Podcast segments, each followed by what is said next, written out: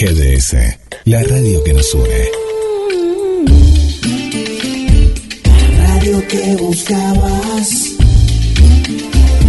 www.gdsradio.com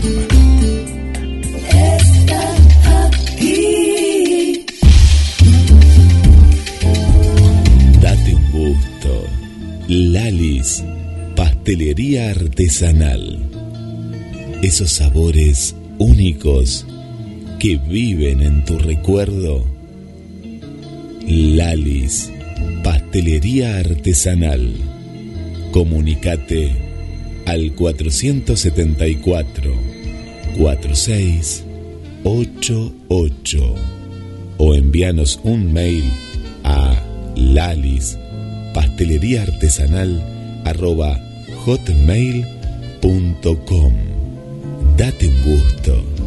Lalis, pastelería artesanal.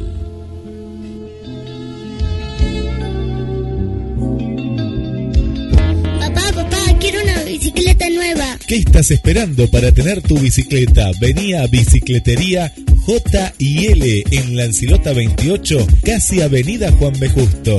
Bicicletas nuevas al mejor precio y la mejor atención.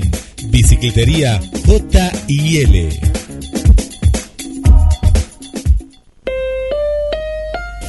Porque lo artesanal es fuente de arte, alma y creatividad. Fausta. Carteras de cuero y gamuza confeccionadas totalmente a mano. Equipajes y accesorios artesanales exclusivos. Encontranos en Instagram y Facebook como Fausta Carteras. Ventas por mayor y menor. Mercado pago con débito y crédito. Transferencias. Hacemos envíos a todo el país. Hay una Fausta solo para vos.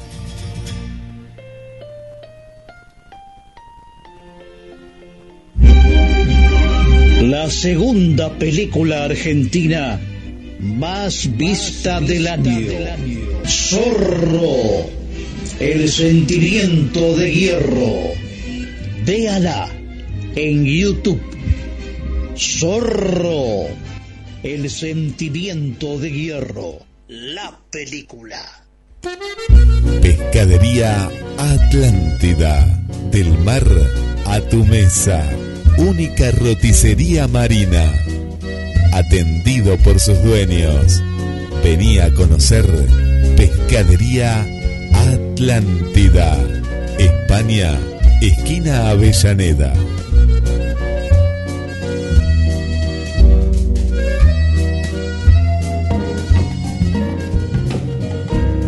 Si se tiene voz, se puede cantar. Coni Uriarte, estudio de canto, clases de canto popular, coaching vocal, asesoramiento de marketing artístico, más de 10 años de experiencia en docencia vocal y de marketing. Artista dedicada profesionalmente desde el 2005. Estudio cito en Villa Urquiza, Capital Federal, a cinco cuadras del subte y el tren. De Buenos Aires, Argentina al mundo. Modalidad presencial u online. Vos elegís. Clases individuales y grupales. Talleres y seminarios para público general. Talleres motivacionales para empresas. Todas las edades, a partir de los 6 años. Todos los niveles. Nunca es tarde. Primer clase sin cargo. Beneficios para afiliados de OSDE y Medife. Por consultas, podés comunicarte telefónicamente al 0223 585 1304. Vía mensaje de WhatsApp al 011 49 28 32 67. Por mail a info arroba coniuriarte.com.ar. Seguí las novedades por las redes. Arroba Coni Uriarte Estudio de Canto y en www.coniuriarte.com.ar barra estudio. Si se tiene voz, se puede cantar. Coni Uriarte, Estudio de Canto.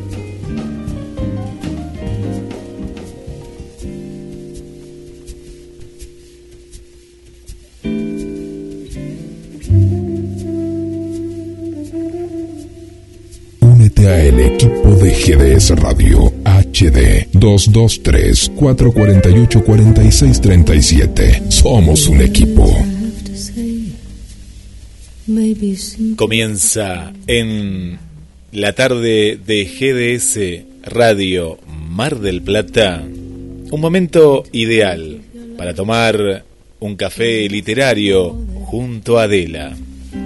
Libros, reseñas, recomendaciones. Hoy con un invitado muy especial. Desde Mar del Plata construimos este puente hacia Capital Federal, Argentina y el mundo. Y le doy la bienvenida a la conductora y creadora del programa, Adela Sánchez Avelino. Bienvenida, Ade. ¿Sí? ¿Eh?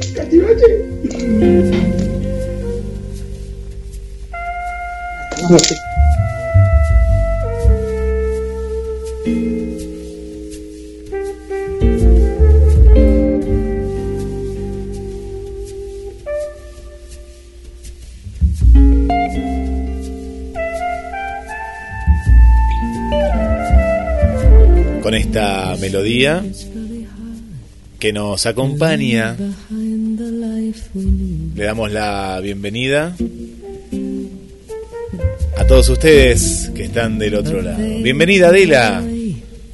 Hola Guille, acá desde Buenos Aires, desgraciadamente no desde Mar del Plata, aunque espero poder ir pronto. Saludos a los oyentes marplatenses y a los que tenemos en todos lados, la verdad, Perú, en México, en Chile, y si me olvido de alguien me perdonan, ¿no? No, sí, Colombia también, ahí Bueno, están, hoy- en muchos lugares. Hoy tenemos un invitado de lujo, como les conté la última vez, el, el miércoles pasado, ¿no? Hoy tenemos un escritor con todas las letras, invitado, ¿no? Premio Nadal Novela en el 2019 por los crímenes de Alicia, un policial que si no los leyeron no se lo pueden perder. Está buenísimo. Vieron que les conté que tenía que ver con Lewis Carroll, nada menos, ¿no? Eh, una personalidad que hace unos años atrás fue objeto de muchas revisiones y ahora también el autor de Alicia en el País de las Maravillas. Bueno, Guillermo Martínez, que es nuestro invitado que está hoy, eh, nació, eh, nació en el 62, eh, es matemático y en él hay una extraña combinación, conviven el matemático y el escritor. Ahora le vamos a preguntar cómo, ¿no?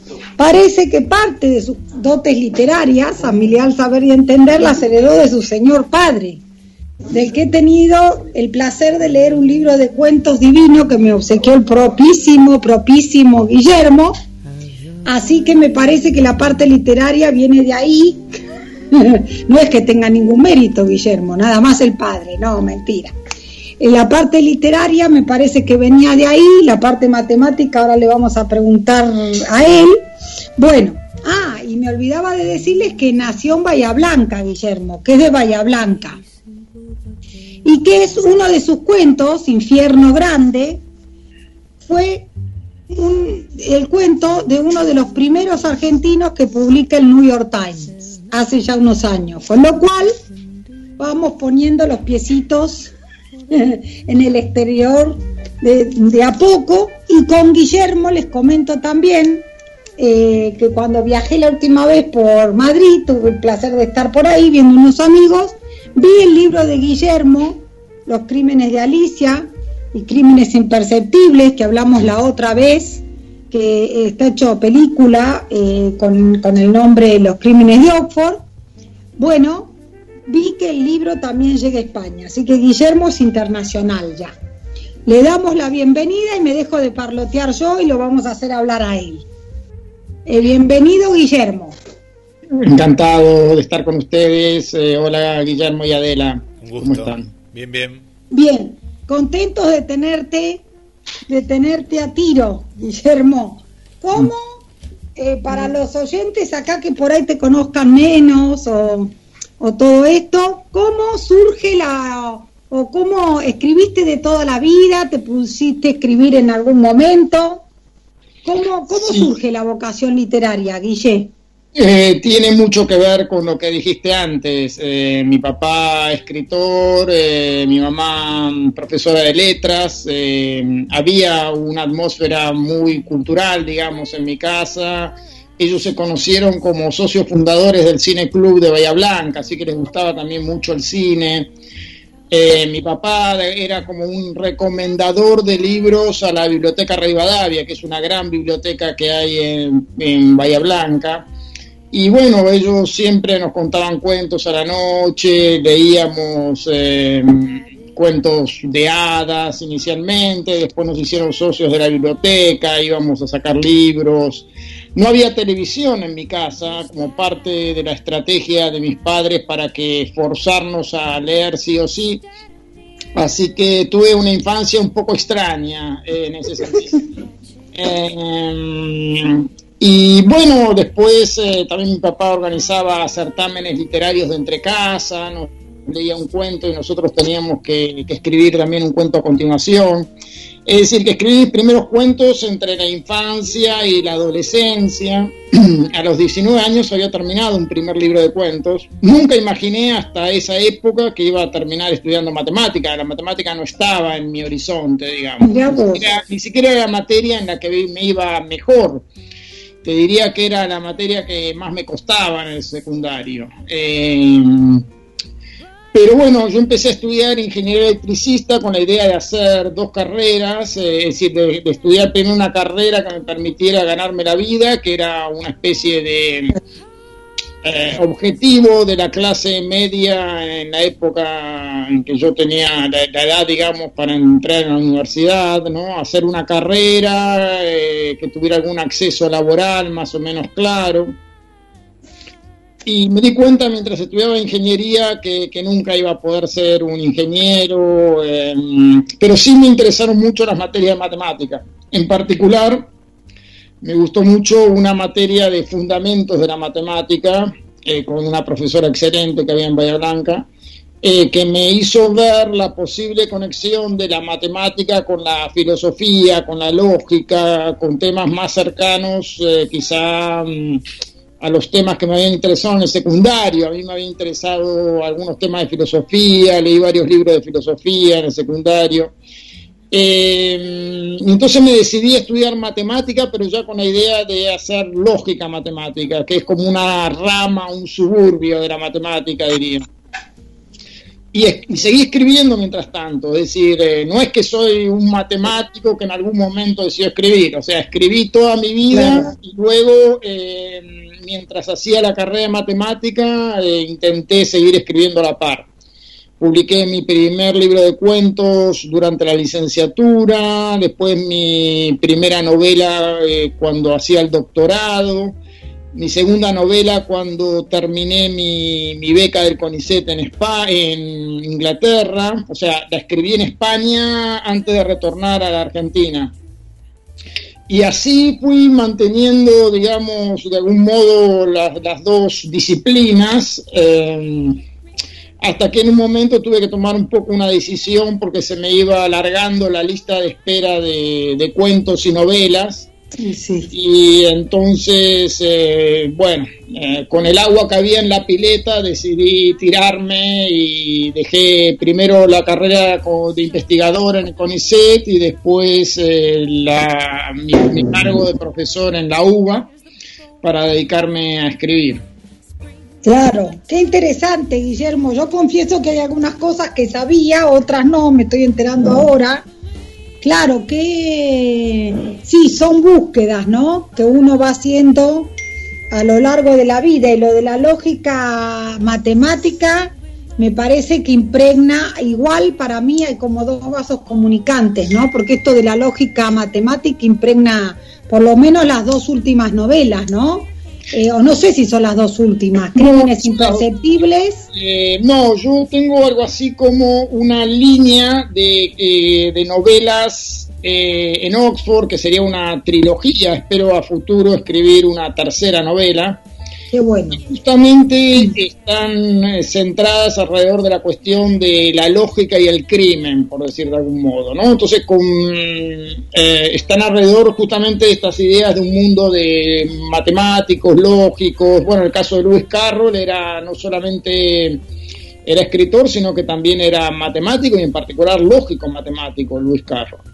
Eh, así que tengo esa línea de novelas policiales y después tengo novelas en registros muy diferentes. Tengo una novela que es una recreación del pacto fáustico en Sí, el sur, que es acerca de Roder. acerca de Roderer, la Tengo recomiendo. una, una novela sobre la escena literaria argentina, que es La mujer del maestro, y una segunda novela que es la que acabo de terminar, que también es una novela de- sobre escritores que transcurre en Barcelona. Eh, y tengo una novela, una especie de romance de campus, que es, es una novela un, un poco erótica o de tema sexual, que se llama Yo también tuve una novia bisexual. Es decir, que tengo varios otros registros eh, que no son quizá tan leídos o conocidos como eh, mis novelas policiales. Sí, pero eh, tenés razón ahí, te doy la razón. Acá mientras vos hablabas, yo acerqué a la camarita acerca de Roderer, que la verdad que me, que me parece este, súper recomendable y es verdad lo del pausto fáustico. Eh, me gusta mucho cómo está, cómo está llevada la, la novela, ¿no? Me hace acordar a Bartleby, a Bartleby, el escribiente de Melby, la playa, me gusta el ambiente de la playa, este muchacho. Acá lo tengo hasta todo subrayado. Después el otro que nombraste, Guille, también. Yo también tuve una novia bisexual, acá lo acerqué. Eh, después vamos a subir fotos para que la gente lo, para que los oyentes, después o los que no lo escuchen hoy, que el programa queda grabado, lo, lo puedan, lo puedan ver. Y este la verdad que sí, es cierto. Eh, estas últimas, entonces ahí sí me corrijo, por lo menos claro, la de los crímenes sí, hacen una fusión de la lógica y la este y la mate- y la, o la lógica y la literatura son como más de misma Eh, y también que no lo nombrás va lo nombré yo antes eh, también tenemos que hace poquito te reeditaron eh, creo yo que hace poco no sé ahora la verdad que tendría que ver la edad la cuando era pero que también le recomendamos de cuentos el que quiera adentrarse en los cuentos de Guillermo como una forma de primero leer cuentos y después acercarse, está Infierno Grande, que lo editaron hace poco, lo reeditaron en realidad, y se incluye el cuento que publicó The New Yorker, que es lo que yo les comentaba, y después también, que con, con Guillermo lo discutimos, cuando vino al Café Literario Adela antes de la pandemia, tuvimos ese honor,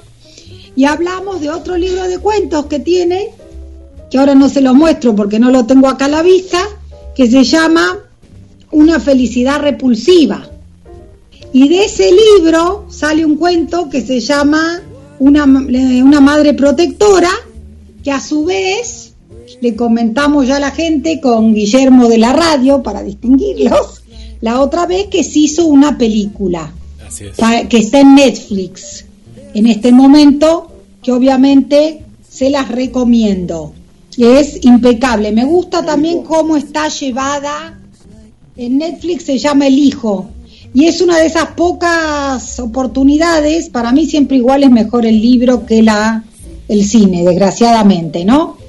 Pero en los dos casos de Guillermo, tanto en Crímenes Imperceptibles, que lo hizo Alex de la Iglesia, Guille, ahora te vamos a preguntar, y El Hijo, eh, que es eh, una mamá protectora, una madre protectora, la verdad que considero que están muy bien adaptados al cine.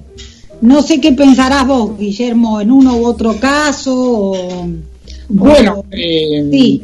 En el caso de la película de Alex eh, de la Iglesia, él hizo una adaptación que mm, conservó bastante la trama y le dio una mirada, diría yo, como filosófica diferente, ¿no? O sea, en la película de él hay algo así como una lucha de inteligencias que es una lucha de dos maneras de ver el mundo desde la racionalidad y al final hay algo así como el fracaso de los dos, ¿no? Es una especie de lucha en que los dos quedan derrotados. Eso me pareció muy interesante, no es exactamente así. Eh, la novela. Claro, en la novela, eh, pero me pareció un buen giro que hizo. Eh, lamenté, sin embargo, que en vez de jugar al tenis, jugaran al squash. No, eso sí, la verdad. Señalada para mí, pero bueno, eh, pude sobrellevarlo. Eh, eh, Guillermo. Luego con el hijo tuve, estuve mucho más cerca del proyecto, es decir, pude participar de las conversaciones preliminares, de las reuniones con el director y el guionista, del tratamiento, pude mm, leer el guion y hacer comentarios. Entonces lo siento como más cercana a la adaptación, quizá porque de algún modo estuve involucrado y pude ver qué es lo que había que sacrificar, cuáles eran las posibilidades, es como si uno eh, estuviera mirando cómo se va torciendo lo que, bueno, a veces hay que torcer para, para una adaptación, ¿no? Eh, ahí me quedaba la duda, en parte respondiste cómo es la cuestión cuando uno dice, mira, no, nos gustó el, el libro, lo queremos adaptar para televisión. Bueno, ahí un poquito respondiste el tema de cómo es, ¿no? Si te dan la, vos firman un contrato y dicen, mira, vos Guillermo, acá eh, ya no puede hacer más nada o te dice, mira, vos te puedes involucrar un poco más. ¿Cómo es esa cuestión? ¿Se habla, no? Previamente. Mira, te voy a responder con lo que me dijo eh, mi agente la primera vez que hubo una oferta de, para la adaptación de una novela mía. Mi agente era Carmen Balcells, que fue la agente de García Márquez, de la mejor agente, de Roa Bastos, de Cortázar está muy acostumbrada a, a, esta clase de pedidos. Me dice, mira Guillermo, hay que pedir la mayor cantidad de dinero posible y tomarlo como indemnización. Buenísimo. No tenía ninguna esperanza de que yo pudiera quedar contento con la adaptación, de que la película pudiera salir bien.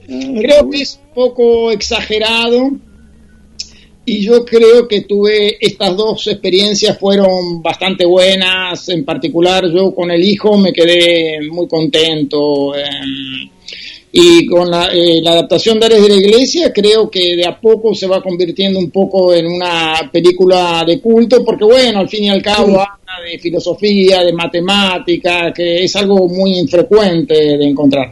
Ahora, volviendo a lo que me preguntás específicamente, uno firma el la sesión de derechos y en principio eh, queda totalmente afuera. Es decir, el director, más en el caso de Alex de la Iglesia, yo no iba a imponer nada, solamente pedí casi como una conversación de caballeros que hubiera la misma cantidad de sospechosos, la misma cantidad de muertes y que el culpable fuera el mismo, digamos, ¿no? O sea, conservar lo, esencial del, del, enigma. Y hay, hay, hay una, hay, por eh, llamarlo de alguna manera, eh, eh, no, sí, sí, decime. Entonces, luego puede haber algo así como una buena voluntad del director, del guionista, de dejarte ver lo que están haciendo, de consultarte, de mm, en el caso del hijo, yo mm, hice una especie de arreglo para participar también en, la supervisión del guion, ¿no? Entonces eh, pude participar en todas esas instancias, pero ese es como un arreglo aparte de la sesión de derechos. Y habría como de, alguna manera, más allá de esto, eh, de que vos decís, uy, como te dijo tu, tu asesora, dijo, bueno, eh, agarrate a lo que viene, que no te va a gustar mucho, pero hay, hay como un rebote, una recompensa eh, desde lo literario, como decir que tu nombre, uy, es el que escribió el guion de, o es parte de, del, basado en el libro de. ¿Pasa eso? Sí, eh, bueno, eh, Crímenes Imperceptibles había hecho una gran campaña como libro en España, ¿no? O sea, eh, vendió siete ediciones antes de que se hiciera la película. Eh, pero con la película fue una segunda vida para el libro y realmente eh, también en Inglaterra, en Italia, es decir, en los lugares donde se, se exhibió la película, eh, se hicieron ediciones por separado con las imágenes de la película y realmente fue como una segunda vida para el libro. Entonces, es interesante en este sentido que decís vos, ¿no? O sea, pero a la vez uno quiere que, mm, que, la película tenga lo suficiente del libro, ¿no? que el espíritu no esté traicionado. Entonces es algo así como una especie de tensión entre esos, eh, entre los posibles beneficios y la desazón que puede haber eh, cuando, uno va a verla por primera vez. Eh, ah. no, como te digo, no me pasó, pero entiendo a los que eh, puedan sentirse defraudados en algún sentido. Ahora, Adela, Guillermo, con lo que vos nos contás, ya nos damos cuenta por qué a veces hay tanta diferencia entre el libro y la película, ¿no? El film. Así que bueno, ahí, eh, lo dijiste todo. Eh, a veces no es culpa de los directores, sino de ciertas dificultades eh, materiales.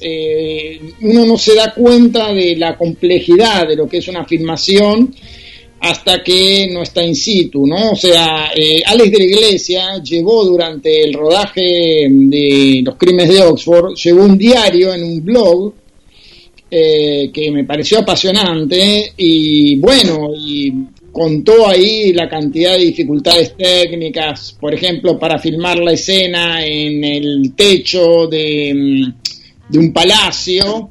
Bueno, no los dejaban entrar por el palacio con los equipos, entonces tuvieron que subir con una grúa al techo en vez de entrar y subir por las escaleras, ¿no? Este, toda esa clase de, cuestiones que tienen que ver con seguros, con edificios históricos, em, también con los con las veleidades de los actores, en fin, hay, hay muchas em, cuestiones que las horas de luz, no se imaginaba nunca desde la iglesia que iba a tener tan poca luz eh, para filmar en Inglaterra, ¿no es cierto? Claro. Entonces, bueno, Mm, todas esas cuestiones eh, terminan por incidir de diferentes maneras en el resultado final. Claro, muy interesante, Guillermo. Ya me imagino, sí. Encima en España, ¿no? Que tienen sol 10 horas por día y tratás de ir a Inglaterra. Claro, es un cambio enorme. Bueno, les, digo un detalle. Eh, ellos estaban a un mes de empezar el rodaje con la mitad del equipo ya instalado en Inglaterra y se les cayó el que iba a ser el, actor, de, digamos, eh, el argentino, que ellos tenían pensado a Gael García Bernal. Y tuvieron que salir de urgencia a conseguir otro actor que finalmente aceptó Elijah Wood, pero entonces hubo que cambiar una cantidad de cuestiones del guion y también algo se pierde, pues no es lo mismo un norteamericano en, Oxford que un sudamericano, digamos. Y sí, son cosas que son muy diferentes. Es verdad, yo ahora que cuando estoy con el máster este de Salamanca, he estado viendo, ¿no? Que tanto el teatro, el cine, son parientes cercanos, pero no es el mismo lenguaje que de la novela. Y eso en parte es como con la profesora de teatro inclusive nos volvió locos porque quería que hiciéramos la premisa y de ahí salir, salíamos escribiendo cualquier cosa. Bueno, guion todavía no lo cursé, pero me toca esta, esta última materia del máster. Pero les digo que sí, que, que uno después, cuando se pone en el tema, o si a uno, por ejemplo, a mí ahora, ¿no? Me dijeran escribí un guion, seguro no sé ni por dónde empezar por más que tenga la novela. Con lo cual ahí se entiende, pero es muy interesante, Guillermo. Yo le había contado algo el, miércoles pasado a los oyentes que te íbamos a preguntar de cómo es la puesta en escena de estas, de estas cuestiones, ¿no? Que cómo son, digamos, de diferentes los dos lenguajes y cómo cuesta eh, la adaptación de uno y de otro y cuán interesante es esto. Eh, Bueno, yo, tuve- yo participé en la escritura de un guion para La muerte lenta de Luciana B., que es otra novela mía. otra, sí. Eh, se, se va a hacer finalmente, la va a hacer eh, el mismo Sebastián Schindel que dirigió El Hijo. Y no con este guion mío, ¿no? Yo escribí un guion en su momento para Gerardo Herrero, que es el productor de, mm, de Los Crímenes de Oxford. Bien. Y él me dijo en un momento que las líneas de diálogo no sean más de dos líneas. Es decir, cada parlamento de diálogo y la, eh, la muerte lenta de Luciana B está construida prácticamente en base a diálogos, pero son diálogos de tipo literario. Entonces, Claro. dentro de la literatura, uno admite eh, que el diálogo sea un poco más sofisticado, un poco más extenso. Eh, en el cine, en general, no es muy bueno tener eh, diálogos muy largos, ¿no? Entonces, yo mismo tuve que amputar una cantidad de, texto, a pesar de que traté de conservar algunas ironías, algunas referencias, prácticamente sí, los diálogos no podían tener más de una línea. Claro, ese es un tema. Yo con la profesora de teatro sufrí, sufrimos todos, porque, por ejemplo, también, ¿no? Dice, describa el lugar donde es. Acto 1. En este acto usted tiene que fijarse que dentro del mismo acto esté, ¿no? O sea, tiene unas reglas específicas como eso, ¿no? No puede ser, o al revés, ahí en el teatro es todo parlamento, o no. Y después, por ejemplo, uno de los requisitos era, al final tiene que cerrar con un monólogo del protagonista. Bueno, ahí ya son todos cambios que uno, si tiene una obra, lo- lo- hay que hacerlo, ¿no? Sí, bueno, a ver, en cine también se supone Claro. que uno tiene pocos ámbitos, no puede estar eh, de... a- no se puede hacer proliferar, digamos, las locaciones. Entonces también hay que tener eh, una especie de economía de, de escenas, ¿no? Donde transcurren eh, las diferentes secuencias. Sí, y no está el animal este que me encanta a mí, el que lo terminan de pasar por arriba en crímenes. Ah, no, no. Ese, en la el Amstel. también faltó, en los crímenes de Oxford también faltó eh, René Laván, que yo lo lamenté mucho porque estaba vivo. El mago. Pues, Ese claro, el mago. personaje es un personaje, Guillermo. Sí. Eh, lo conocí a René Laván eh, después de que se publicó la novela. Su asistente había leído la novela y él quiso conocerme, nos encontramos en- acá en Buenos Aires eh, y pude conversar con él. eh, bueno, fue, fue muy, muy simpático, ¿no? En ese sentido. Sí, eh, yo les comento a, los, a nuestros oyentes que tengo el libro de la belleza del libro de Crímenes Imperceptibles dedicado por Guillermo, que lo ven en los secundarios y para los oyentes que estén escuchando, eh, Guillermo, eh, si, y para, se ha, hecho, me ha hecho el honor de acercarse al colegio eh, de mi hijo en su momento, hablar con los chicos, con los no tan chicos, porque son de secundario para esta novela. Pero bueno, eso también les cuento, que Guillermo hace visitas y que son súper interesantes, y que en esta, en Crímenes Imperceptibles, es lo que yo les decía la otra vez, un policial de enigma, porque se va descubriendo pistas. Pista número uno, que es lo que nos está hablando Guillermo y que nos, que nos dijo Guillermo cuando nos dice, mirá, yo cuando voy a hacer, para hablar de la adaptación cinematográfica, le dije, mirá, misma resolución, o sea, mismo asesino, casi todos los personajes, y el mago del que habla Guillermo aparece acá, es muy interesante, eh, todos los personajes para mí son muy interesantes, y es verdad que la película, la, el libro, tiene eh, un montón de cuestiones matemáticas que a mi entender también lo enriquecen muchísimo. Les comento también a los oyentes que yo tuve el placer el año pasado de hacer en Entre Palabras un taller con Guillermo, donde nos explicó también algunos trazos de las matemáticas en la literatura borgiana. ¿Qué nos comentás de eso, Guillermo? Eh, bueno, en realidad yo escribí todo un libro sobre ese tema, ¿no? Que se llama Borges y la matemática. Borges tuvo una curiosidad eh, por la matemática mm, que a lo largo de toda su vida, ¿no? O sea, fue un lector de Bertrand Russell, hizo el prólogo del libro Matemáticas e Imaginación de Casimir Newman, eh, consultó a lo largo de su vida unos 45 libros de matemáticas, reseñó varios libros de matemática y algunos de física.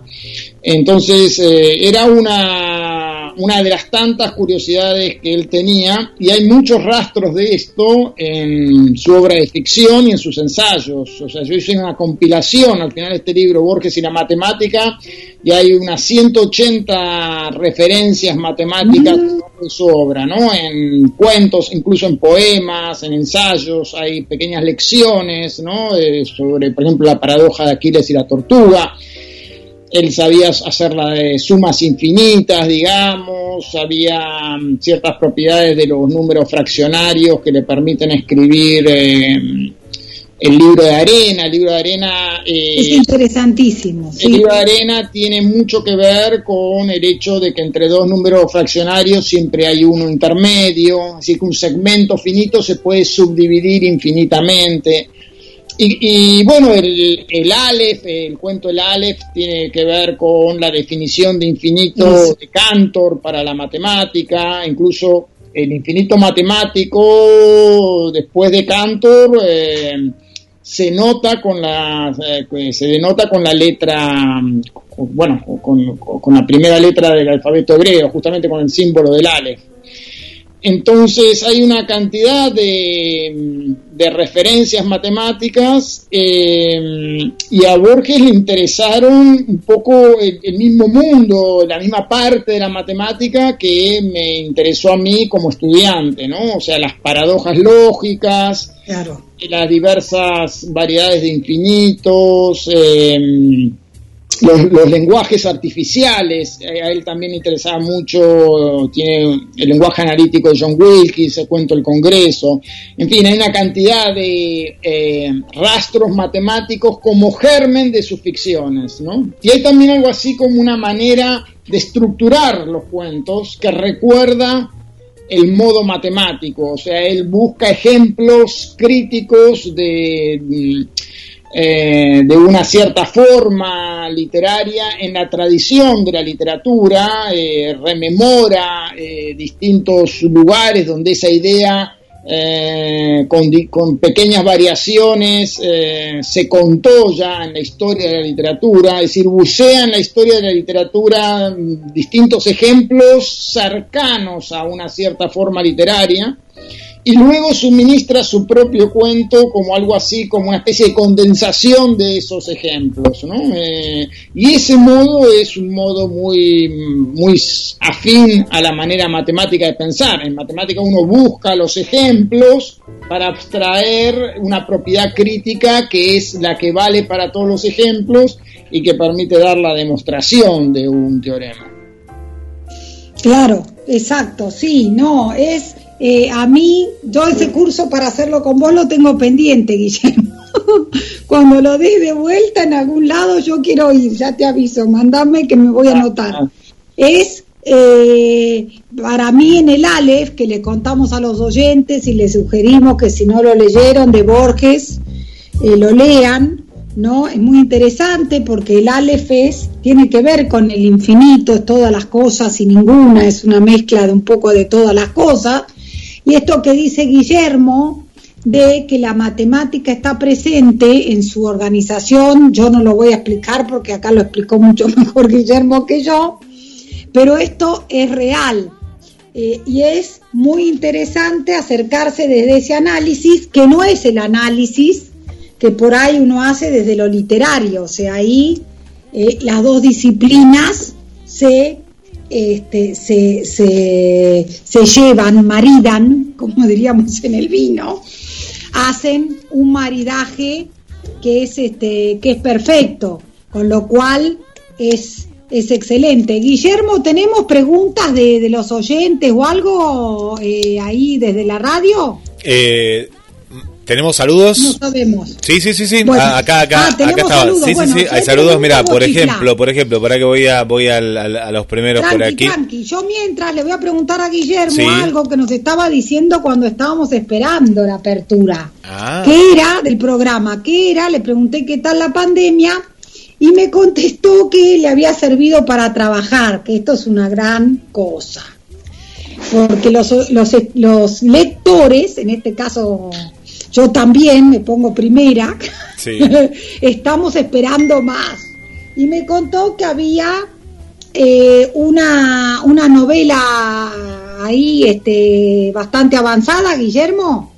Sí, en realidad la terminé, ya la entregué Muy a bien. editores. eh, es una novela que tiene algo que ver con el mundo de mi segunda novela. Mi segunda novela se llama eh, La mujer del maestro y es sobre el mundo literario en Buenos Aires. Esta novela se llama La última vez, la que acabo de terminar, y eh, también es sobre el mundo de los escritores, pero transcurre eh, prácticamente toda la novela transcurre en Barcelona. Entonces hay mm, es un, un escritor que, que está escribiendo es muy enfermo, eh, con una enfermedad degenerativa que le va tomando de a poco el cuerpo y que está escribiendo su última novela y quiere tener, eh, bueno, este, teme que no llegara a verla publicada y quiere tener una última lectura y entonces eh, llaman a Barcelona a un joven crítico argentino que va solamente con esa misión de leer eh, el manuscrito.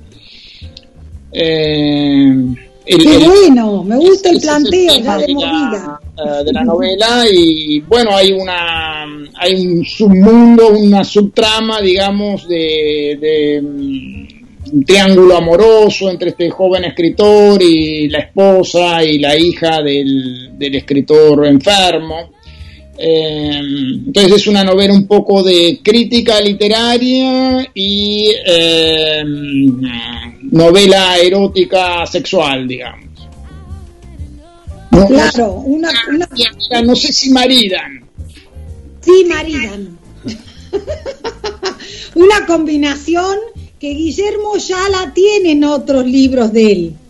Esto, eh, porque en Crímenes está ahí puesto como, como ¿no? Muy, muy light, pero, pero hay un par de escenitas de este muchacho argentino que para mí, a ver, se llama Guillermo para mí, así que hay tres Guillermo ya acá en la charla, no importa, a ver, este protagonista, que es el protagonista también de los crímenes de Alicia, en, el, en, en Crímenes Imperceptibles, este muchacho se este, eh, sale con una, con una chica de ahí, con la que también juega al tenis, una chica que conoce ahí en Inglaterra, que es enfermera, y les digo que, si bien no vamos a decir, ay, hay una profusión de escenas, pero hay.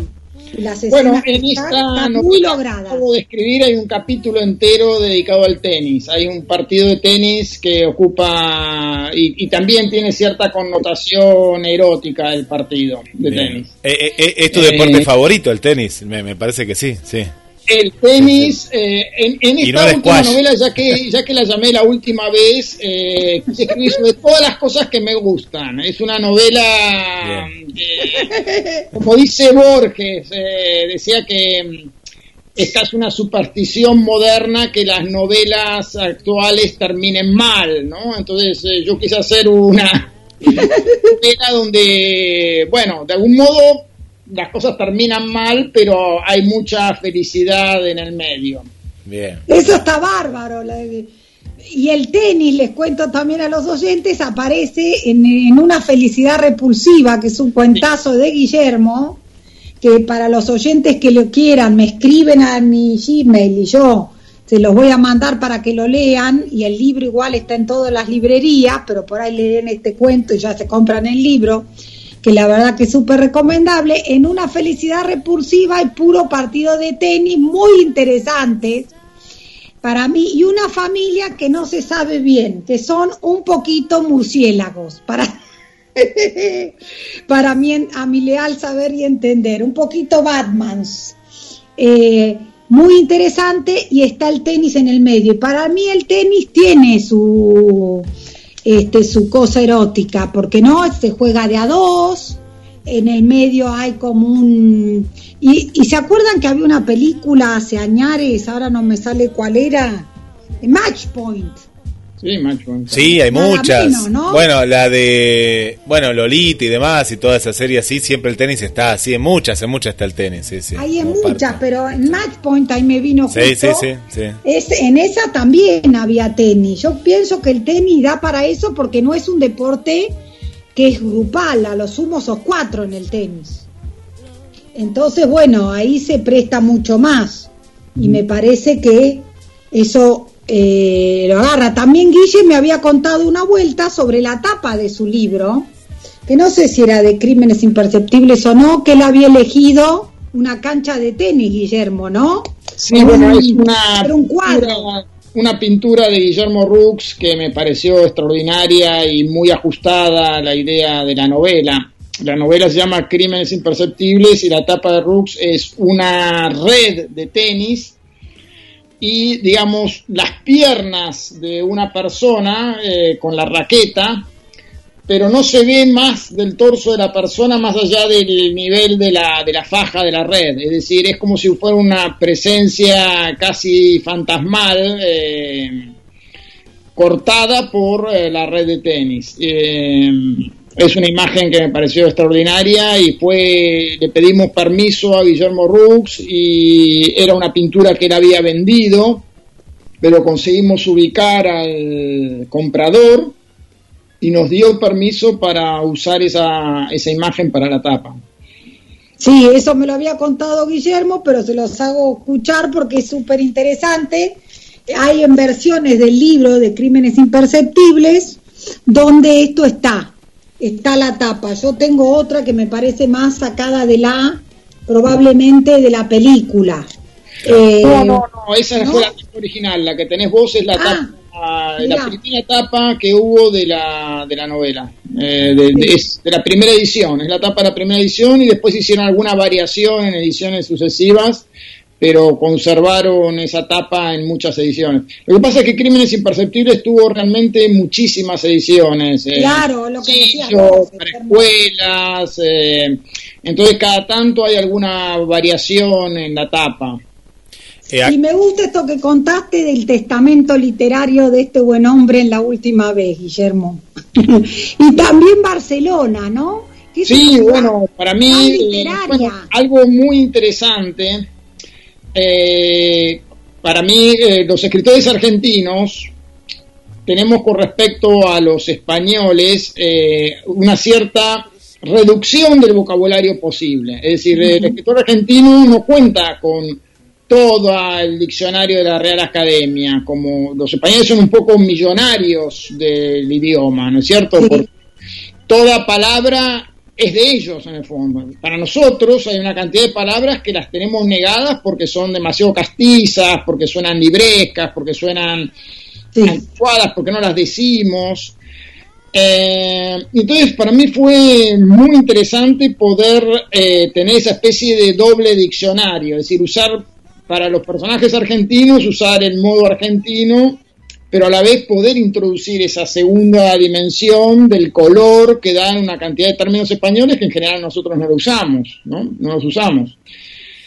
Así que fue mm, también una gran diversión en ese, en ese sentido, ¿no? Cómo incorporar eh, otro idioma que está dentro de nuestro idioma. Yo algo de esto había hecho con las novelas que transcurren en Oxford y la novela Claro. eh, en, en los Estados Unidos, en donde me tengo que manejar con un castellano que es de algún modo cómo imagino yo que hablarían los personajes ingleses eh, en castellano. ¿no? Entonces es un poco neutro, no van a decir la birra.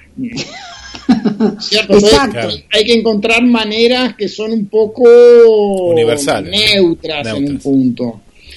En cambio, con a la- al, al situar la novela en Barcelona, es como si pudiera duplicar el lenguaje, ¿no? Es decir, lo, lo pude ampliar con una cantidad de matices que antes no, no los hubiera usado.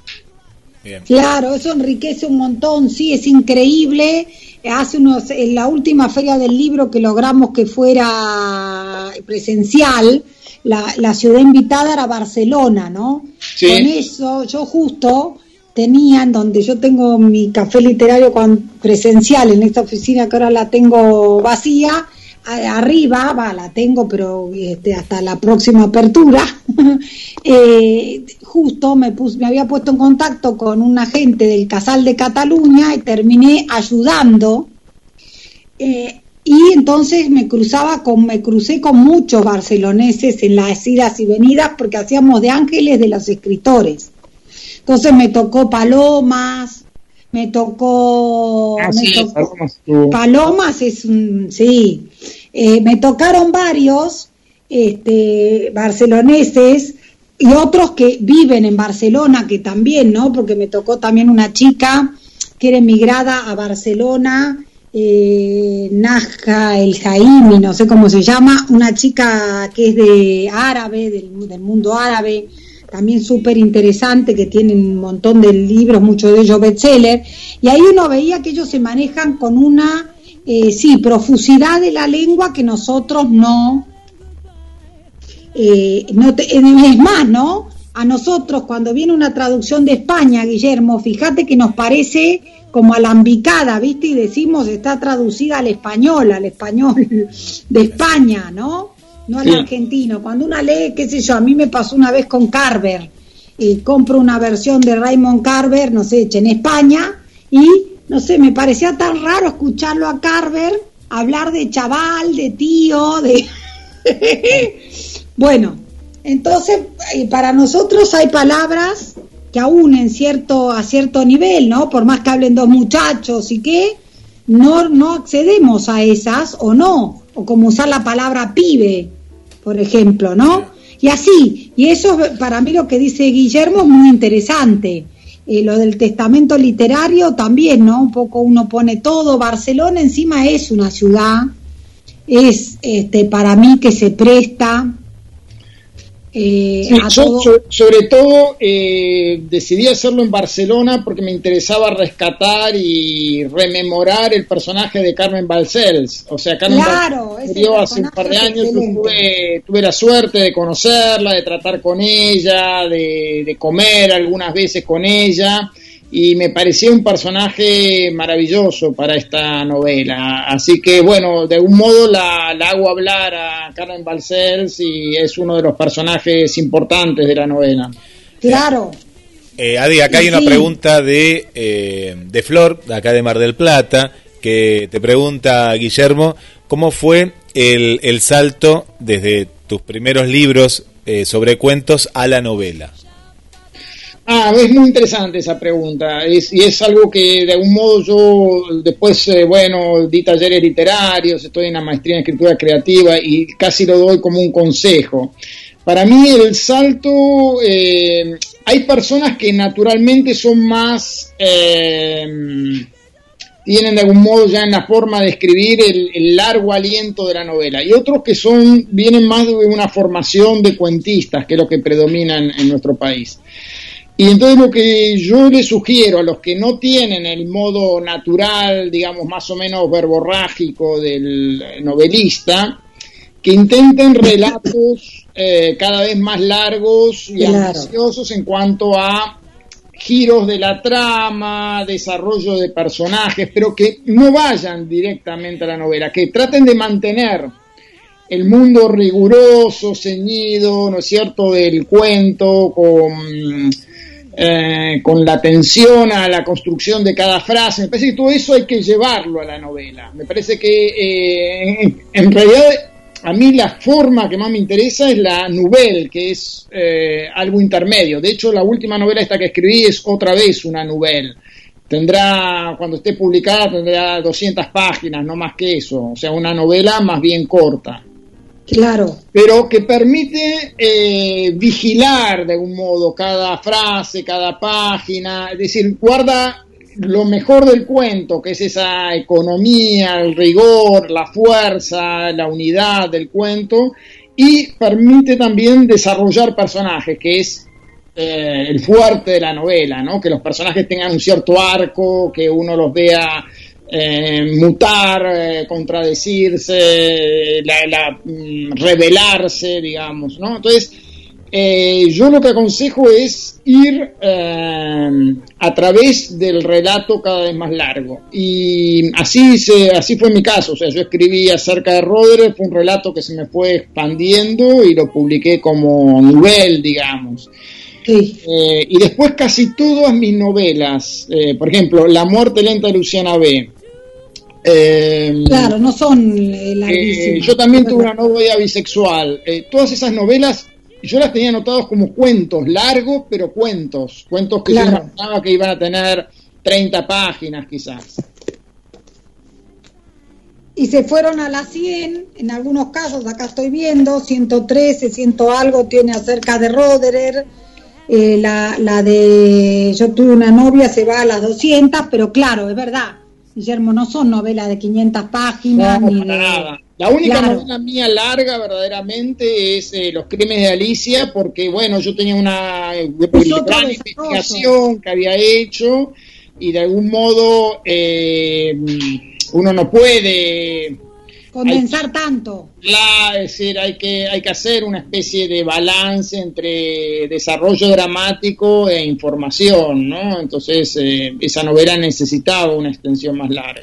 Acá hay una pregunta más, hay, hay, hay, hay, hay varias. Bueno, después saludos también en general, como está Mariana, Esther. Eh, Ca- eh, Catalina pregunta de, mm, de, de estas novelas que vos escribías o de lo que escribías de, de, más pequeño, si están reflejadas en, en, en los libros que has sacado. Eh, lo único que quedó de mi época de adolescencia es un cuento que se llama Billete de Mil y que está en eh, mi libro Una felicidad repulsiva. Es decir, no lo quise incluir en mi primer libro de cuentos, pero de algún modo lo, lo corregí un poco y decidí incorporarlo en, en Una felicidad repulsiva. Hay una frase de Elio Gandolfo que dice, Nada como meter un cuento viejo en un libro nuevo para que sea el único que te elogien, ¿no? Y algo así me pasó, ¿no? Hubo Una reseña en Clarín que valoraba sobre todo ese cuento que yo había escrito a los 14 años y que me avergonzaba un poco ya a esta altura, ¿no? Es decir, lo, lo puse un poco de contrabando en, en ese libro. Guillermo, lo que pasa es que está de moda, porque vos fijate que hasta hace un par de años sale por, en la New York Public Library, encontraron unos escritos de Capote desde los nueve años, de Truman, y también los publicaron. Entonces también son moda. No, yo... eh, no cree en eso, no cree, me parece, ¿no? Yo escribí varios cuentos, eh, ya te digo, entre los 14 y los 19 que quedaron en mi libro Infierno Grande, pero mm, eh, el, con ese libro yo gané el premio del Fondo Nacional de las Artes y el libro con el que gané el premio tenía eh, creo que 23 cuentos y dejé solamente 10 de esos cuentos. Sí. Es decir, que hice, eh, tuve a último momento un rapto de lucidez y me volví a leer. Y decidí dejar solamente los 10 que me parecían realmente que iban a eh, que estaban realmente bien eh, para lo que yo podía discernir en ese momento. Y después en ediciones siguientes les eh, agregué dos más que escribí antes de acerca de Roder entonces quedó algo así quedó un libro de 12 Pero cuentos son 12, porque está Guille, Sí. el descenso al infinito, Por eso, un esos descenso son al dos infinito. cuentos que agregué en ediciones posteriores, no, no estaban en la edición original. Y el retrato de un piscicultor, que me encanta, que ese también se lo recomiendo a los oyentes. Es un cuentazo, ¿no? Eh, eh, que para mí eh, también, Infierno Grande, ni qué hablar, me parece eh, el que lleva el nombre del libro, de la compilación de cuentos, para mí también es eh, buenísimo, los hemos visto en el café y esperamos seguir viendo estos y otros, pero ahora por ahora voy a ver un billete de mil, Guille, ahora voy a ver el billete de mil, porque ahora me lo nombraste y lo leí hace mucho y encima no me acuerdo, ahora me quedó picando. Este, mm, eh, ¿qué les iba a decir? Eh, No, la verdad que es eh, como muy interesante. Acá estaba también viendo, mientras Guille nos hablaba de Carmen Balcel, que yo de la que también he escuchado hablar, ¿no? Me contó también Silvia Arasi en algún momento de la gran de la gran persona que era Carmen, ella también alcanzó a conocerla, ¿no? Y claro, ahí revisaba que en Barcelona tenemos unos escritores de la talla de Merced Rodoreda, una de las primeras novelas, La Plaza del Diamante, tenemos a, a Manuel Vázquez Montalbán, o sea, es una ciudad muy literaria. Juan Marcé. ¿Eh? Juan Marcé también, Juan Marcé, Vilamatas. Sí, Vilamatas, exacto.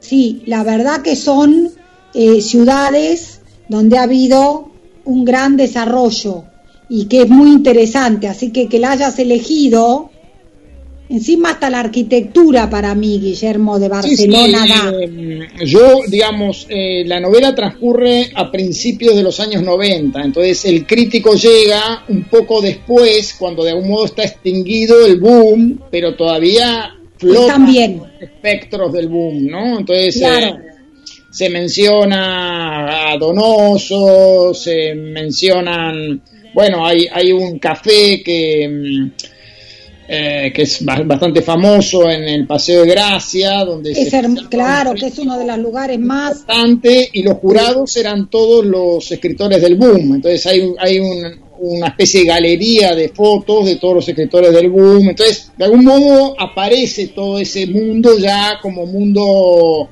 que está pasando, ¿no? Eh, y el escritor, este escritor argentino que está recluido en Barcelona, eh, es un escritor post-boom, digamos, ¿no? Es, es de la generación inmediatamente posterior. Claro, muy interesante. Me gusta también la época que toma Guillermo, ¿no? que hay como empieza la empieza a decaer. Claro, empieza a decaer, pero todavía no pasó del todo. Claro. Y eso me parece también, y para mí hasta la geografía de Barcelona, ¿no? Todo lo que es eh, la, la, la, la propia, bueno, empezando por la Catedral del Mar, el barrio viejo, eh, todo para La Barceloneta, el Barceloneta. Eh, bueno, el paseo, el, barrio paseo de, Gracia que nombraste. El Tibidabo, eh, sí, hay, hay varias vistas de Barcelona sin que sea algo claro. ¿no? Pero aparecen, sí. No es un libro de viajes. No, no, no es un libro de viajes. No. Eh, es un libro con la profundidad de los de Guillermo, les cuento a los, a los que nos escuchan pero la verdad que son muy interesantes y son, como digo yo, caramelos de diversos sabores. Qué lindo. Es difícil encasillar a Guillermo en uno y esto es lo que tiene de bueno también, ¿no? La, habla de la riqueza, como en un actor que uno dice, bueno, puede hacer un malo bárbaro, pero un bueno también. Bueno, creo que Guillermo es de eso. Tiene Gracias. Ese es uno de los mejores elogios que, no, que puedo recibir porque me, me gusta mucho esa clase de perfil de escritor. Eh, que realmente intenta cosas diferentes y bueno, algo siempre va a haber, ¿no? Que reconocible por detrás. Eh, hay, cierta continuidad, creo yo, de una manera de mirar, pero sí, realmente intenté hacer cosas muy diferentes. Sí, yo creo que están, que están, Guillermo, mirá, me enseñaba mi profesor de metafísica, cuando yo estudié derecho, que si me no creo que, bueno, podría estar vivo, sí, porque no era tan mayor, que hay una mismidad en el cambio. Pero aparte de esa mismidad, yo pienso que arriba se van formando otras capas de uno. Queda un núcleo, como dice Guillermo, para hablar de la lógica y la metafísica en el programa, como corresponde. Pero arriba están los otros y que está bueno buscar otros caminos. Porque la vida es cambio y también es bueno cambiar y explorar otras otras voces. Sí, sí, por supuesto.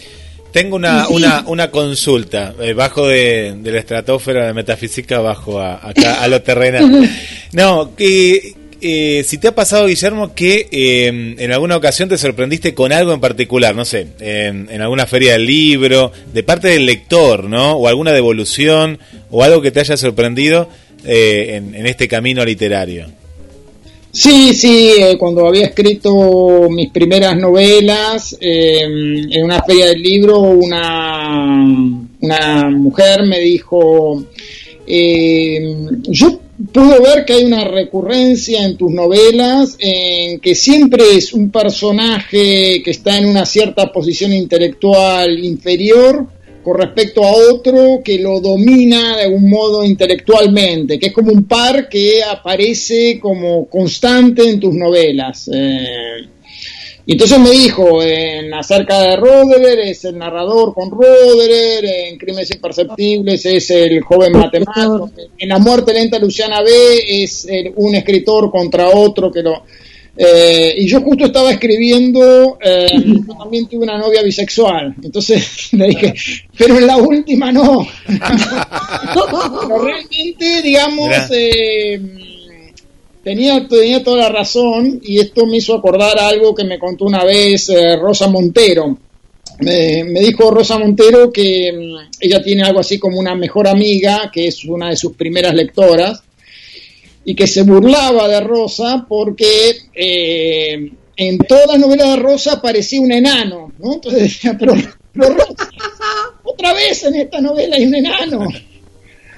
Eh, y entonces Rosa Montero escribió mm, eh, historia del rey transparente, con todo el cuidado, fijándose de que eh, no apareciera un enano. y cuando le dio el libro a su amiga, la amiga la llamó a, los dos o tres días y le dice, ya encontré a la enana en tu novela. lo, lo, único que había conseguido era cambiarle el sexo. Y trazarla. Muy bueno, muy bueno, muy bueno. Eso pasa.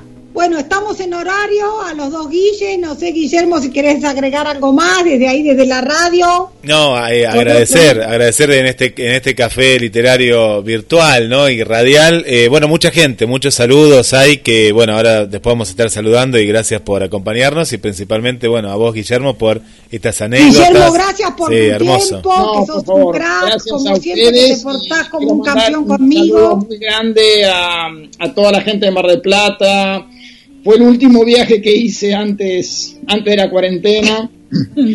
tengo, tengo fotos nostálgicas. ¿Cuánto hace? ¿Un año o este año? no? Eh, hace dos años, ¿no? O sea, en enero eh, del 2020. Claro, claro. Yo fui por Verano Planeta. Sí. Sí, me acuerdo. Claro. de Alicia. Eh, y fui mm, con Florencia Chévez, así que... Parece como 10 años ya con todo esto. Claro, realmente, bueno, Mar del Plata siempre me han tratado genial, así que, bueno, les mando, les mando un saludo muy grande. Muchas gracias por tu tiempo, Guillermo. Lo liberamos de muchas gracias. Gracias como siempre. Chao, chao, hasta la próxima, un gusto. Bueno, y ahí nos vamos yendo, de Bueno, qué, qué, hermosa, hermosa entrevista que hemos disfrutado hoy. Espero que les haya gustado los oyentes. Como ven, escuchar a Guillermo uno lo puede escuchar años. no te cansás nunca. Ah. Se aprende muchísimo. es una persona interesante. Mira, acá mientras charlamos, yo iba publicando tanto los libros, las reseñas, los consejos.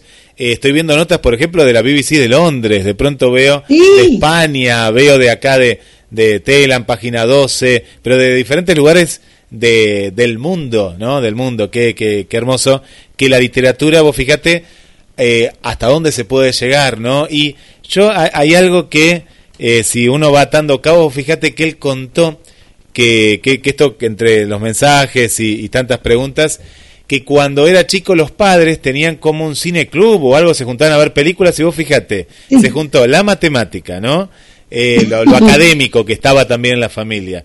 Se juntó el cine de, de este cine club que había, que contó, y eh, justamente su, su gran pasión, ¿no? Que era escribir sobre todas las cosas, ¿no? ¿Cómo se conjugó La literatura. La literatura, qué increíble. Puedo asegurar que el libro que yo tengo del padre de Guillermo, que para la próxima lo voy a buscar y lo vemos, es excelente, o sea que eh, si no, no diría nada, ¿no? Si fuera más o menos, bueno, sí, uno lo nombra, el padre también era escritor, pero les digo que no, que era un escritorazo el padre.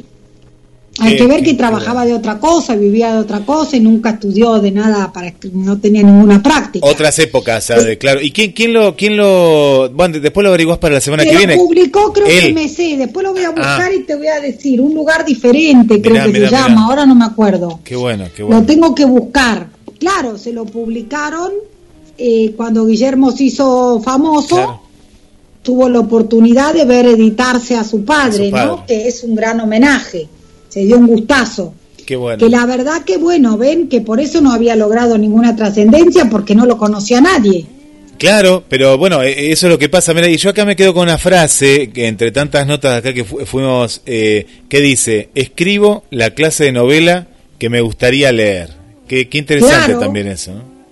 Y eso lo decía Borges también, escriba lo que a usted le gusta leer. Claro, claro. Y sí, Sí. porque si no también uno se esfuerza, eh, ¿no? Por ejemplo, cuando Guillermo hablaba de esto de que hay gente que escribe eh, ya sola, largo, ¿no? Con el aliento largo de la novela y otros que no, a mí me pasa que soy que no. Tengo como una formación más cuentística, ¿no? Sí. Compara- ni me comparo con Guillermo. Pero para decir que sufro Sí, esa dificultad. Y uno cuando trata de alargar, es verdad que cuesta mucho. Hay gente que ya tiene el aliento de escribir más largo y ese paso lo hace más liviano. Los que no, entre los que me considero, tenemos un tema para alargar estas cosas.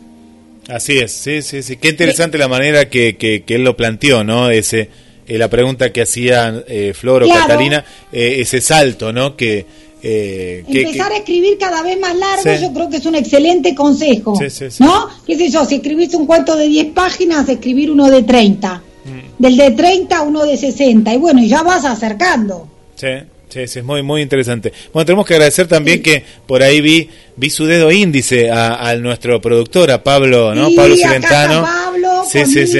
Yo sabía que era su... Está la su- gente del Café Literario Adela del otro lado, Bien. que estaba Vanessa, María, Sí, mucha eh, gente. así sí. que la saludamos.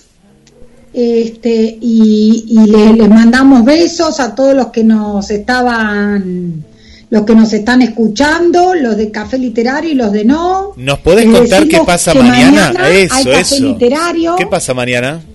Y está nuestra, y con esto nos despedimos, y está eh, Caballero, que es la relator, la narradora oral, que va a hacerme el inmenso honor de eh, narrar dos cuentos de mi autoría, Qué lindo. aún inéditos. Uno de ellos lo corrigió Guillermo en uno de los cursos que hice. Miren, con eso les digo todo. Qué lujo, qué lujo. Bueno, qué lujo. Bueno, Un entonces, mañana 19 y 30 horas eh, a través de Adela Sánchez Avelino arroba gmail.com.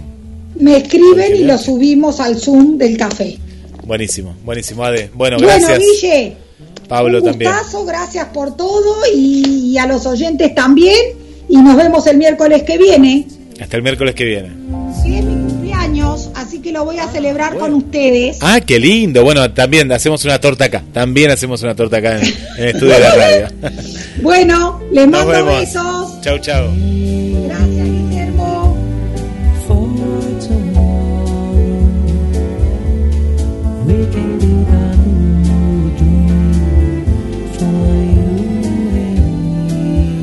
Quédate en GDS, la radio que nos une en instantes. Nada más se llega al programa Apruébate. Y hoy entrevista a Nancy Anca.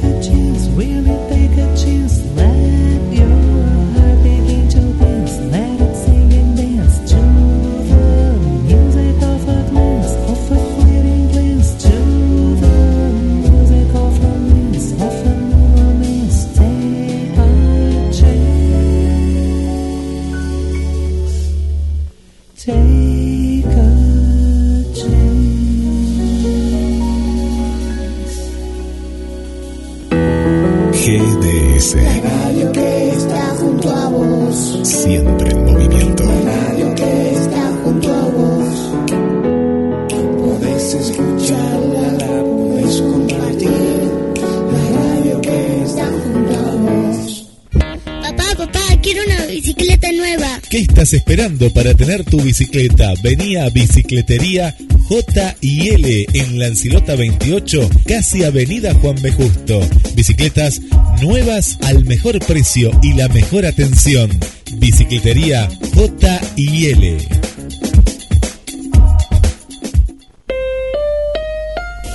Porque lo artesanal es fuente de arte, alma y creatividad. Fausta. Carteras de cuero y gamuza confeccionadas totalmente a mano. Equipajes y accesorios artesanales exclusivos. Encontranos en Instagram y Facebook como Fausta Carteras. Ventas por mayor y menor. Mercado pago con débito y crédito. Transferencias. Hacemos envíos a todo el país. Hay una Fausta solo para vos.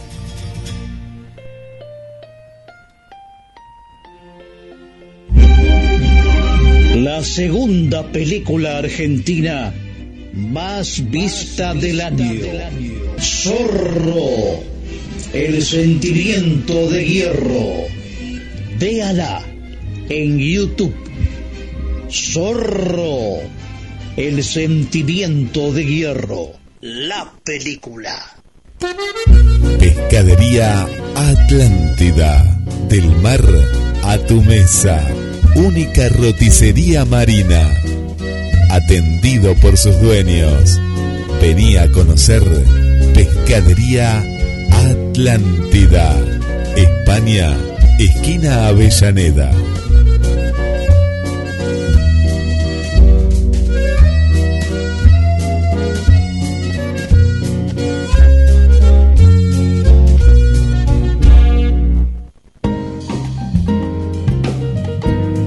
Si se tiene voz, se puede cantar. Coni Uriarte, estudio de canto, clases de canto popular, coaching vocal, asesoramiento de marketing artístico, más de 10 años de experiencia en docencia vocal y de marketing. Artista dedicada profesionalmente desde el 2005. Estudio cito en Villa Urquiza, Capital Federal, a cinco cuadras del subte y el tren de Buenos Aires, Argentina al mundo. Modalidad presencial u online. Vos elegís. Clases individuales y grupales. Talleres y seminarios para público general. Talleres motivacionales para empresas. Todas las edades, a partir de los 6 años. Todos los niveles. Nunca es tarde.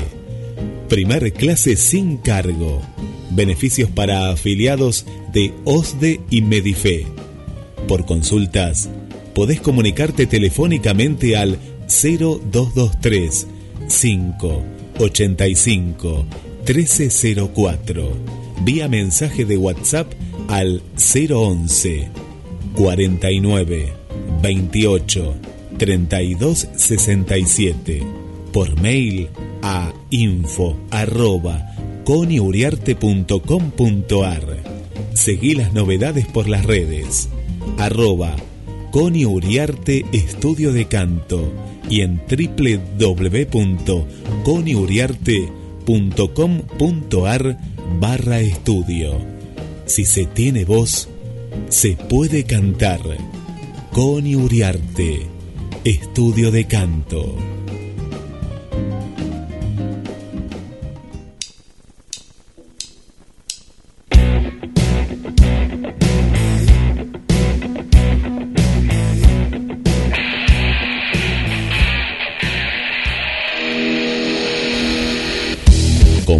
Trabajo marplatense. Comprá trabajo argentino. Duki Patagonia. Las mejores camperas están en Mar del Plata. Mujer, niño, juvenil, hombre. Duki Patagonia. Camperas, accesorios. chalecos y todo lo que buscas. Con la mejor calidad y el mejor precio. Con tarjeta de crédito, 13 cuotas sin interés. En efectivo, descuentos especiales. También podés comprar desde la web online. Entra en www.dukipatagonia.mitiendanube.com y te lo llevamos sin cargo a tu domicilio. Compra la mejor campera. Duki Patagonia. Te esperamos en Santiago del Estero 1755, casi la peatonal San Martín. También contactanos por las redes vía WhatsApp 223 5 30 62 30. Seguinos en Instagram y Facebook. Duki Patagonia. Desde Mar del Plata, desde Mar del Plata hacia el mundo, hacia el mundo.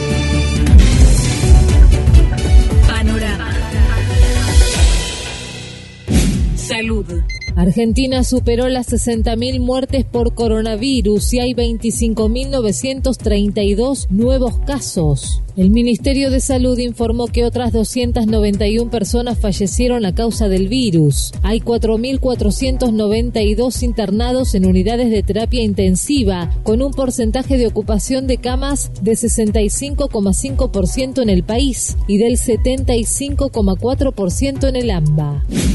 La franja de niños y adolescentes es la que más aumento de casos registró en la ciudad de Buenos Aires. Los casos confirmados entre niños y jóvenes de 0 a 19 años pasaron de 80 en febrero a 450 el 15 de abril. El laboratorio Richmond confirmó que las vacunas serán en principio para el Estado argentino. El titular de la empresa, Marcelo Figueiras, confirmó que se espera comenzar en junio con la producción de un millón de dosis de Sputnik V, para luego escalar hasta 5 millones. El primer lote de vacunas de producción nacional fue enviado al centro Gamaleya para que realice el control de calidad. Política. Alberto Fernández pidió un sistema de licencias que garantice la oferta global de vacunas. El presidente realizó el reclamo durante la cumbre iberoamericana de jefes de Estado. Se impone hacer un llamado a los países para adoptar soluciones en el sistema multilateral. La OMS, a la hora de reconocer y homologar las diferentes vacunas y medicamentos. Y también a la Organización Mundial de Comercio a fin de trabajar un sistema que, reconociendo las patentes, promueva activamente un sistema efectivo de concesión de licencias que garantice la oferta global de vacunas. Refuerzan mecanismos en el sistema de salud del AMBA para evitar el desborde. Durante la reunión virtual del Consejo Federal de Salud se trabajó para las estrategias de articulación entre el servicio de medicina público y privado y la agilización de derivaciones. El gobernador Axel Kisilov aclaró que si bien el sistema está saturado, todavía no colapsó. Pablo Shedlin dijo que la entrega de respiradores de la ciudad de Buenos Aires a privados demuestra el nivel de necesidad que tiene. En diálogo con Telam Radio, esto decía el diputado nacional del Frente de Todos y presidente de la Comisión de Salud de la Cámara. Es probable que a través de esa figura, eh, Quirós, dado que el sistema de Cava está absolutamente en tensión, haya tenido que eh, darle a los privados estos respiradores. No me parece que sea una cosa ilegal ni, ni irregular, sí que demuestra muestra el nivel de necesidad que está teniendo hoy el sistema de salud en Cava. Revocaron la prisión domiciliaria de Amado Vudú, pero no volverá a la cárcel hasta que el fallo quede firme. Es en el marco de la condena a cinco años y diez meses de prisión en la causa por la venta de la ex Chicone Calcográfica. Deportes. Diego Schwartzman venció al estadounidense Tiafo y pasó a los octavos de final en Barcelona. El Peque se impuso por 3-6, 7-5 y 6-1 y pasó de ronda en el ATP 500 de Barcelona que se juega sobre polvo de ladrillo. Más información en telam.com.ar.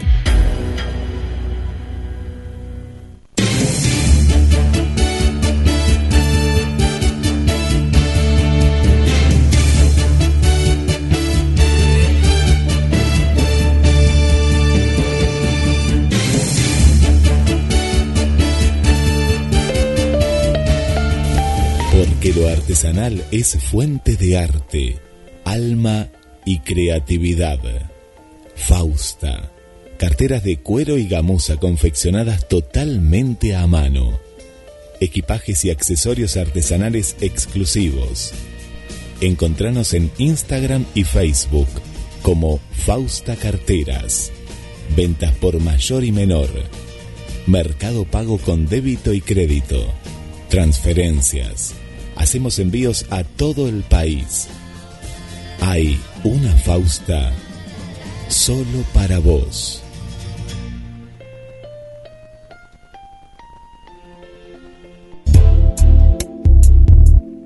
Comentamos las novedades.